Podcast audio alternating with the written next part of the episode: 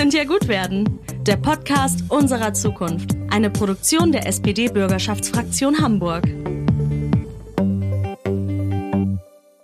Herzlich willkommen zu Könnt ja gut werden, dem Podcast unserer Zukunft direkt aus dem Hamburger Rathaus, dem wirklich definitiv schönsten Rathaus in dieser Stadt, aber meiner Meinung nach auf der ganzen Welt. Mein Name ist David Friedrich.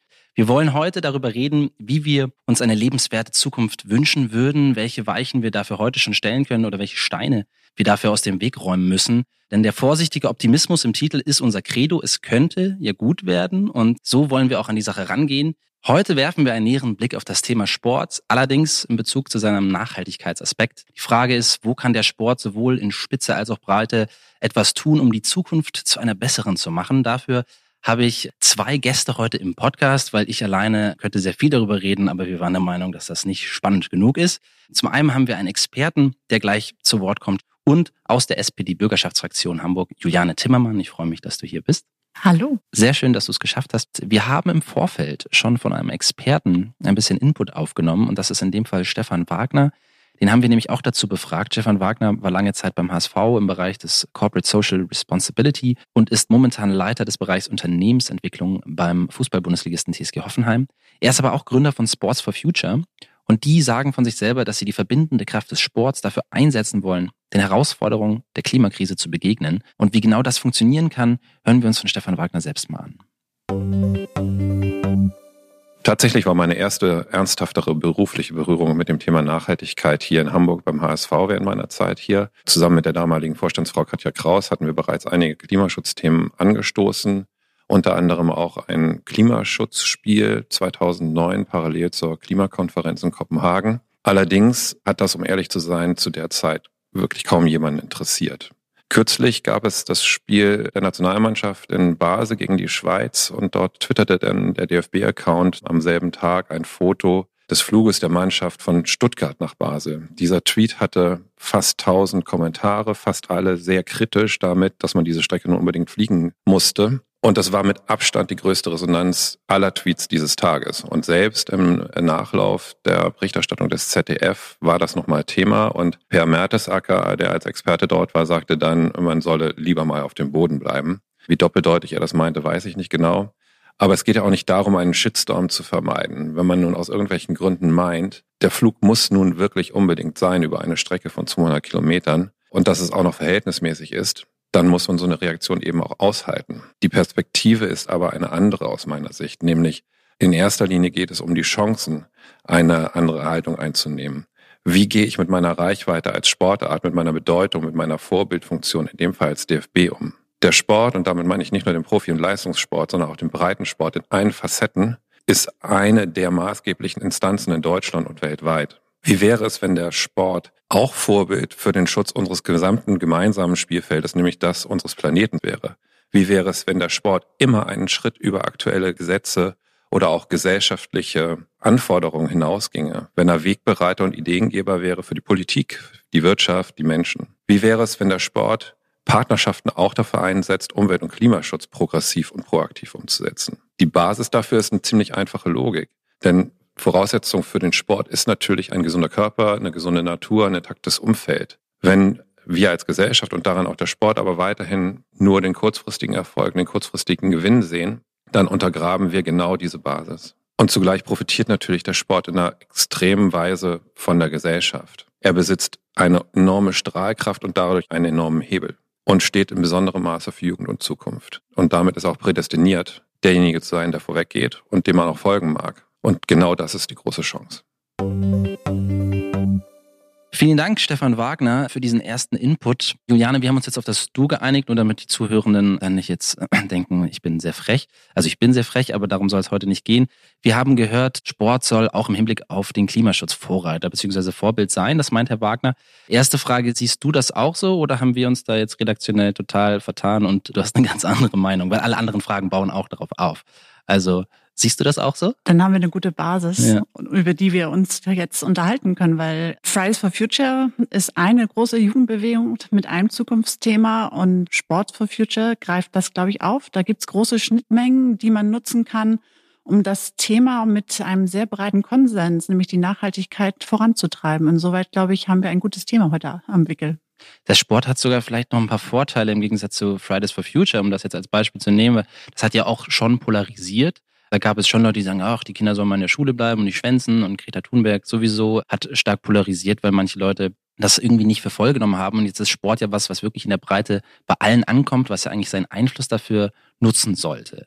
Der Sport, gerade der organisierte Sport, in Form der Deutschen Sportjugend ist die größte Jugendorganisation. Wenn man sich das vor Augen führt, sieht man, dass wir eine ganz hohe Organisationsform haben, die natürlich mit ihrer Reichweite und mit ihrer Strahlkraft ganz viel erreichen kann. Und insoweit, glaube ich, eignet sich das Medium Sport auch ein solches Thema dort anzubringen und nach vorne zu bringen und da einen Antreiber zu haben, einen Motor. Ja, der Sport hat da ja auch gerade in Bezug auf Integration und Diskriminierung ja auch in den letzten Jahren sehr viele Kampagnen gehabt und sehr viel getan und sieht sich da auch als Vorreiter. Jetzt bei Nachhaltigkeit habe ich persönlich noch nicht so viel mitbekommen medial. Also wo ist da Nachholbedarf und wie kann man das angehen? Der Nachholbedarf ist dort tatsächlich groß und zwar in beiden Bereichen. Zum einen glaube ich, wenn man sich die Sportorganisation, Veranstaltungen anguckt, aber auch in der Politik ist der Bereich der Kommunikation über was Sport und Nachhaltigkeit erreichen können sehr gering. Da kann man, glaube ich, ganz viel tun. Der Sport hat aber dort ganz viele Möglichkeiten und diese Chance auch als Aufgabe zu verstehen, Menschen nicht nur für den Sport zu begeistern, sondern eben auch diesen breiten Konsens, den wir in der Gesellschaft haben, und zu Nachhaltigkeit, zu Umweltschutz, auch für diese Themen zu sensibilisieren und zu nutzen, da besteht noch Nachholbedarf, den man vermutlich zum einen über Kommunikation und Netzwerke und Politik aber eben auch mit Rahmenrichtlinien, Förderplänen und sowas unterstützen kann. Okay, jetzt hast du es selber schon mal angesprochen, dass die Politik da auch was tun kann. Was genau, würde ich natürlich auch gerne wissen. Also welche Rolle hat die Politik in diesem ganzen Spiel und was kann sie machen? Das eine ist ja, dass wir in der Stadt große Sportveranstaltungen haben und die ja sozusagen dafür uns bewerben. Da kann man ganz konkret eben auch sagen, wir suchen uns Veranstalter, die dieses Thema nutzen und auch berücksichtigen. Ganz konkret, ne, da geht es um Müllvermeidung, da geht es um regionale Produkte. Also da kann man ja ganz viel, was für andere Veranstaltungen im Bereich der Kultur, da kennst du dich, glaube ich, ganz mhm. gut aus, verwendet, kann man genauso bei Sportveranstaltungen. Das andere ist, dass, und da haben wir ja als Politik Einfluss drauf. Wen wollen wir, welche Veranstaltungen wollen wir? Wie können wir das auch fördern? Da kann man ganz konkret Förderrichtlinien auflegen und man ist natürlich auch beim Thema Geld. So. Und wenn ich sowas will und das unterstützen will, dann ist sicherlich Nachhaltigkeit vielleicht ein bisschen teurer, aber etwas, was sich, glaube ich, lohnt. Ja, das mit der Wirtschaftlichkeit ist ja sowieso immer dann so ein Thema, aber da kommen wir gleich nochmal drauf zurück. Jetzt hast du das gerade angesprochen, dass die Stadt natürlich auch was Großveranstaltungen anbetrifft, sich da auch da bewirbt und da Gelder klar macht. Jetzt hat man in Hamburg die Olympiabewerbung gehabt, die irgendwie ja nicht so gelaufen ist, wie man sich es gewünscht hat. Und jetzt hat man im Nachhinein das Gefühl, dass die ganzen Pläne wieder ne, weggeworfen werden, weil Olympia haben wir nicht bekommen. Aber da waren ja viele spannende Sachen, auch gerade im Bereich Green Events so dabei. Ist davon immer noch was in der Umsetzung? Die Olympiabewerbung war für Hamburg eine ganz wichtige Geschichte, weil wir damals damit geworben haben und immer zeigen wollten, dass Olympische Spiele auch nachhaltig ausgerichtet werden können. Und das haben wir sozusagen mit dem ja nicht zustande kommen dann nicht begraben, sondern haben geguckt, was können wir davon in unserer Hamburger Politik weiter übertragen. Und wir haben hier eine Masterplan Active City Strategie, wo wir tatsächlich die Projekte, die sozusagen über Olympia 2024 hinausgehen, weiter verfolgt haben. Und da sind eben Dinge dabei wie die emissionsfreie Alster, die wir gerne wollen. Oder bei der ganzen Bau von Infrastruktur haben wir geguckt, welche Infrastrukturmaßnahmen, die wir für Olympia angestoßen hätten, sind eigentlich für Hamburg und den Sport, den wir hier wollen und für die Menschen eigentlich wichtig und haben die auch weiter verfolgt. Insoweit haben wir da eine Strategie, die wir weiter verfolgen und insoweit war es ärgerlich, für alle die, die das gut gefunden hätten, dass die Olympischen Spiele hierher gekommen sind. Aber es war tatsächlich nicht verloren und wir ziehen daraus immer noch Saft und Energie für den Sport in Hamburg. Das ist schön zu hören. Wir sind uns in einem Punkt einig. Der Sport kann also eine totale Vorbildfunktion und Vorreiterrolle haben. Die Frage ist, wie das jetzt konkret genau aussehen kann. Und dazu hören wir erstmal nochmal unseren Experten Stefan Wagner. Die Frage ist jetzt natürlich, wie kann diese Vorbildfunktion überhaupt aussehen? Ein Beispiel, Messung des CO2-Fußabdrucks. Es gab jüngst eine Umfrage einer NGO unter allen Fußball-Bundesligisten zu deren Nachhaltigkeitsaktivitäten, unter anderem auch zu den Energieverbräuchen. Ziel war es, da ein Ranking zu erstellen. Das gab es letztlich gar nicht, weil die Zahlen so unterschiedlich waren, zwar für vergleichbare Anlässe, zum Beispiel ein Heimspiel in einem etwa gleich großen Stadion, dass sie einfach definitiv nicht stimmen konnten. Deswegen wäre es einmal ein erster Schritt, eine notwendige Grundlage überhaupt belastbar und vergleichbar und unabhängig diesen CO2-Fußabdruck zu messen, um dann auch die richtigen Handlungsoptionen finden zu können. Dafür braucht es in erster Linie natürlich das Bekenntnis der Geschäftsführung, auch sichtbar diese Verantwortung anzunehmen, und zwar ernsthaft. Ich weiß aus eigener Erfahrung, dass das nicht immer der Fall ist, aber dass es vollkommen unabdingbar ist, um das umsetzen zu können.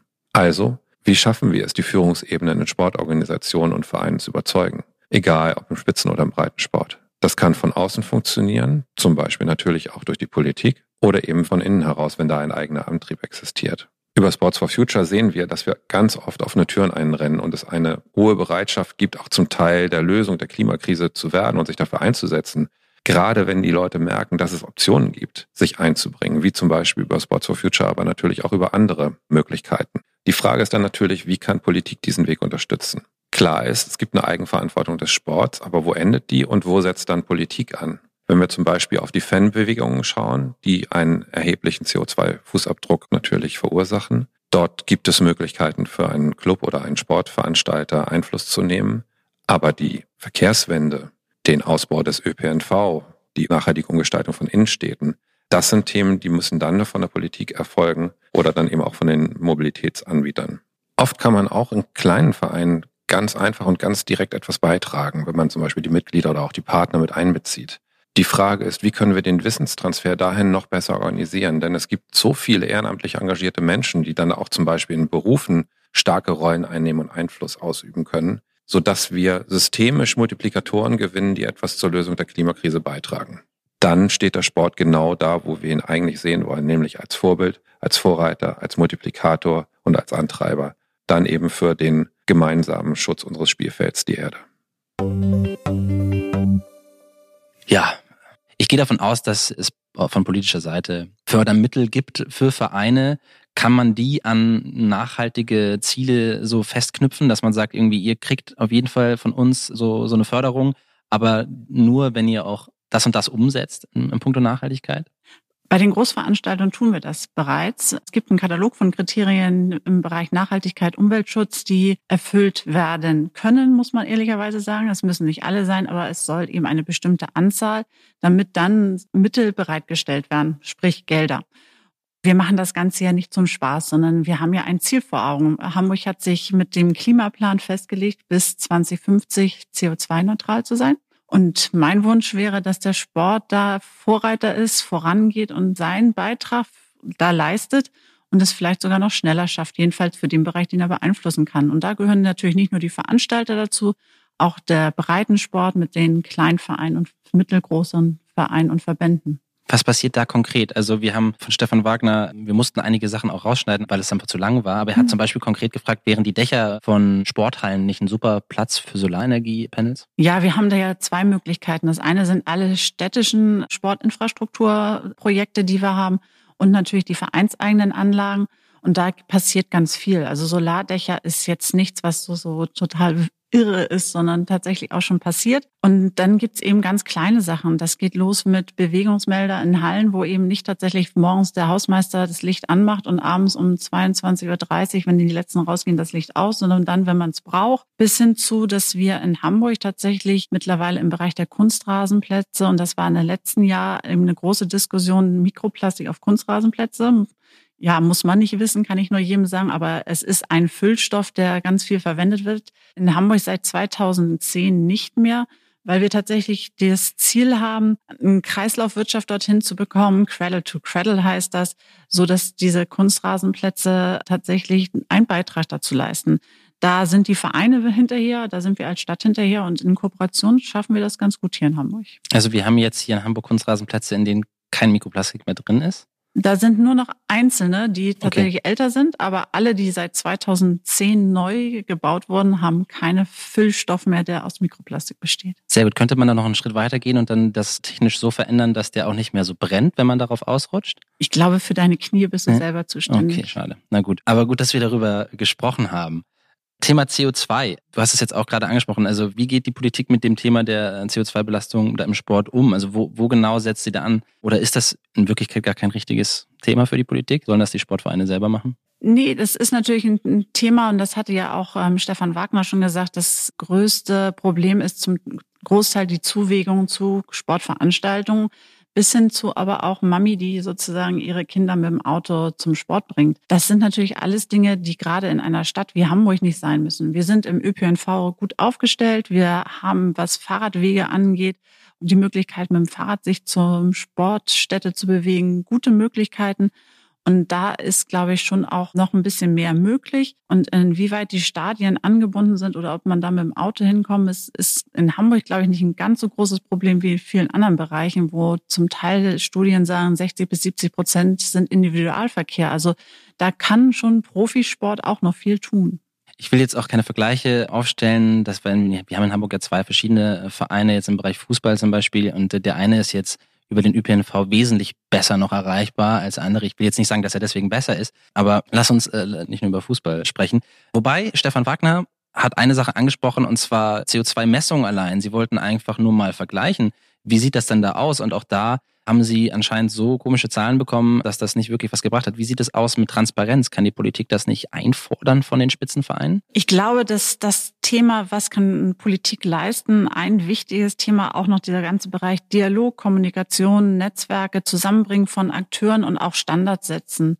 Also Standard ist tatsächlich, wie wird sowas erhoben, um dann auch Vergleichbarkeiten herzustellen. Das, was wir uns jetzt vorgenommen haben, in Hamburg haben wir einen sogenannten Sportbericht, der jedes Jahr einmal die Entwicklung des Hamburger Sports darstellt. Und da ist jetzt gerade aus dem letzten deutlich geworden oder beziehungsweise eine Forderung und das, was wir jetzt hier in Hamburg machen werden, ist, dass wir wissenschaftlich durch die Leuphana Universität das Thema tatsächlich begleiten werden, um dann auch zu gucken, wie zum Beispiel diese Kreislaufwirtschaft für die Kunstrasenplätze, die ich erwähnt hatte, wie funktioniert das eigentlich auch und was kann man daraus ziehen und eben auch übertragbar machen. Insoweit, glaube ich, ist in dem Bereich, wo es um wissenschaftliche Begleitung und auch Standards, glaube ich, noch tatsächlich Luft nach oben. Okay, ich glaube, da ist auch ein großer Unterschied zwischen dem Spitzensport dann eben und den, den kleinen Vereinen, weil ich bin der Meinung, dass jeder Profi-Sportverein, der in dieser hohen Klasse spielt, dann irgendwie da ganz fest verpflichtet sein sollte, nicht nur Sachen einzuhalten, sondern da auch eben diesen Dialog da sehr viel beizusteuern. Ich glaube jetzt kleine Vereine, ich weiß nicht, wie das da aussieht in der Kommunikation. Wie sieht die Kommunikation mit kleinen Vereinen aus von der Politik? Also wie, wie kann ich mir diesen Dialog da überhaupt vorstellen?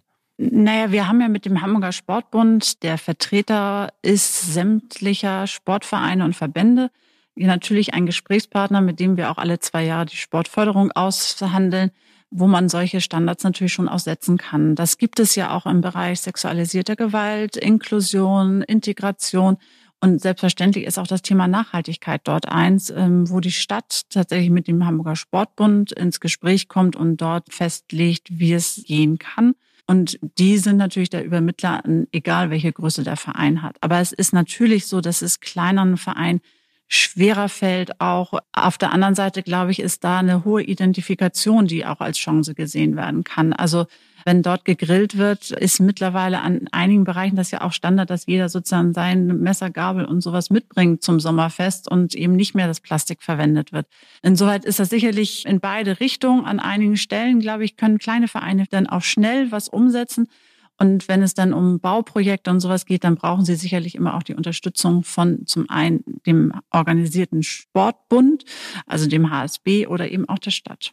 Ich denke, die Hürden für die kleinen Vereine sind da sowieso noch ein bisschen größer. Wenn ich an meine Vereinszeit in meiner Jugend zurückdenke, dann hatten wir genügend Probleme damit überhaupt jemanden zu finden, der den Hallenverkauf macht und da die, die Brötchen oder was weiß ich was verkauft. Und da hatte irgendwie keiner Platz oder Kapazitäten noch dafür, jetzt dafür zu sorgen, dass, ja, weiß nicht, nicht jeder einzeln von der Mutter äh, gebracht wird mit dem Auto oder was weiß ich, was Fahrgemeinschaften bilden. Ich, ich stelle mir das total schwierig in der Umsetzung vor, weil die ja meistens mit genügend anderen Sachen Probleme haben. Wie kann man da das Ganze noch mehr unterstützen oder was passiert da vielleicht schon? Also es gibt in Hamburg, da haben sich auch einige Vereine bereits angeschlossen, wenn es um den Bereich der Mobilität geht. Tatsächlich die Aufforderung, mit dem Fahrrad zu kommen. Es sind, glaube ich, klar, wenn es um kleine Kinder geht, muss man gucken, inwieweit das geht. Aber gerade in einem Stadtstaat wie Hamburg ist die Möglichkeit, nicht das Taxi Mama zu benutzen, schon sehr groß. Das diskutiert man sicherlich in einem Flächenland anders als in Hamburg. Die Unterstützung der Vereine geht, glaube ich, vor allem über Kommunikation und Dialogbereitschaft, aber auch, dass sich Vereine auf sowas wie eine Satzung committen, dass sie das einfach als ein Ziel für sich sehen. Und ich glaube, dass dieser gesellschaftliche breite Konsens über Nachhaltigkeit auch dort besteht. Und da sind wir eigentlich beim Anfang unseres Gespräches, weil diese Schnittmenge von Menschen, die sich bewegen und im Sportverein sind und derer, denen das Thema Nachhaltigkeit wichtig ist, die ist, glaube ich, sehr groß. Wir reden immer von klimaneutral. Das ist ganz wichtig, das als Ziel zu haben. Jetzt ist es aber so, dass wir alle wissen, dass die Mühlen der Politik meistens ein bisschen langsamer malen. Ist es nicht vielleicht besser, wenn man sich ein bisschen schärfere Ziele setzt und sagt, wir wollen gar nicht klimaneutral, sondern klimafördernd sein. Wir wollen, wir wollen dann noch mehr, weil wir wissen, es dauert sowieso alles sehr lange. Mit deinem Grinsen gerade ist das fast schon gemein, diese Frage. Hohe Ziele finde ich immer gut, aber ich glaube, mit dem Klimaplan, den wir in Hamburg haben, CO2-neutral bis 2050 zu werden, haben wir schon eine ganze Menge vor. Und mein Wunsch habe ich ja formuliert. Also den Sport sehe ich tatsächlich als Antreiber, Motor dafür, weil er nämlich zwei Sachen hat. Er hat eine wahnsinnig hohe Reichweite, dann die Strahlkraft, die Stefan Wagner ja auch sagte. Und er hat die Chance, Menschen zu berühren und zu emotionalisieren. Das kann, glaube ich, der Sport wie kaum was anderes. Und wenn der Sport es schafft, dieses Thema Nachhaltigkeit da auch für sich zu entdecken, dann kann man da, glaube ich, tatsächlich gut vorankommen. Besser auch, als wir uns das vielleicht in der Politik bis 2050 vorgenommen haben. Weil das sehen wir bei Großveranstaltungen und da braucht man nicht nur den Fußball, sondern Wer guckt sich bei den Olympischen Spielen, keine Ahnung, Bogenschießen an oder Kanufahren, was sonst nie jemand sich angucken würde, aber Olympische Spiele schaffen das. Und diese Emotionalisierung und diese Kraft, die der Sport da hat, sich da dem, das nicht nur als Chance, sondern auch als Aufgabe zu widmen und zu sagen, wir als Sport wollen da im Bereich Umweltschutz und Nachhaltigkeit Vorreiter sein das wäre schon schön. Ja, Vorreiter heißt ja auch dann für den Sport, dass man nicht irgendwie im Gleichschritt mit der Politik geht, sondern dass man einfach ein Stück weiter vorne ist. Ich weiß, dass es jetzt schon Vereine gibt, die ihre Trikots komplett ökologisch produzieren lassen, aus recyceltem Plastik herstellen oder sowas. Das kriegt man so langsam mit. Ich hoffe, dass da noch sehr viel mehr passiert. Letzte Frage, was wäre für dich so die nächste große Stufe im Hinblick Nachhaltigkeit im Sport, die wir so alle gemeinsam ja, nehmen sollten, die nächste Hürde? Also ich glaube, wenn man wirklich einen großen Schritt machen will, dann muss man sich den ganzen Profi-Ligasport angucken, weil da tatsächlich ja felsmäßig viel an Ressourcen verbraucht wird. Da geht es gar nicht um den Kleinverein, sondern da zu gucken, wie kann ich Ligabetrieb oder meine Großveranstaltung nachhaltiger gestalten. Und da kann man, glaube ich, noch tatsächlich mehrere Schrauben drehen und da einen Schritt voranzugehen, zu gucken, man nimmt regionale Produkte, man guckt, wie man sozusagen Strom sparen kann, wie die Leute dort anreisen. Also es sind ganz viele kleine Schrauben, die man da drehen kann. Das, glaube ich, wäre gut. Und da kann, glaube ich, auch Politik noch etwas konsequenter sein mit dem, wie man da Standards setzt. Aber die Diskussion hatte ja Stefan Wagner auch nochmal gesagt, also mit dem Flug von der deutschen Mannschaft die Diskussion kann man führen und ob das nun für die Regeneration nun wichtig ist oder nicht, ich will es gar nicht bewerten. Aber auch da gibt es natürlich die Möglichkeit, dass wenn man sagt, wir müssen es machen, warum auch immer, dann muss man eben Kompensationszahlung eventuell. Also es gibt ja die Möglichkeit für jeden, der fliegt, auch zu sagen, ich sehe zu, dass mein CO2-Fußabdruck geringer wird. Und da kann man, glaube ich, auch offensiv dann mit umgehen, bis hin zu, dass man die Frage sich natürlich stellen kann, müssen 180 Kilometer mit dem Flugzeug oder mit dem Bus. Ja, also ich habe da auch die ganzen Kommentare gelesen und ich glaube, dass auch eines der großen Probleme ist, dass da immer noch so ein leerer Bus dann hinfährt, der die dann wieder abholt vom Flughafen und so, also der dann auch diese ganzen Meilen macht und dass es dann quasi doppelt gemoppelt ist. Ich finde das Argument, was der DFB dann in dem Fall angebracht hat, ja auch nachvollziehbar, wenn sie sagen, nee, wir brauchen unsere Spieler, brauchen dann auch die Pause um die Regeneration, aber wenn dann nur ein 1-1 gegen die Schweiz bei rauskommt, dann finde ich, ist das dann auch nicht mehr konsequent, da muss schon schon mehr passieren. Aber jetzt haben wir da genug drüber gesprochen. Ich bedanke mich bei Juliane Timmermann für dieses wundervolle Gespräch. Ich bedanke mich bei unserem Experten, der, wie gesagt, nicht hier ist, aber trotzdem fantastisch war. Und ich freue mich schon auf die nächste Ausgabe. Ich lehne mich mal weit aus dem Fenster, so wie es unser Credo auch ist. Ich glaube, das könnte tatsächlich gut werden. Vielen, vielen Dank fürs Gespräch und bis zum nächsten Mal.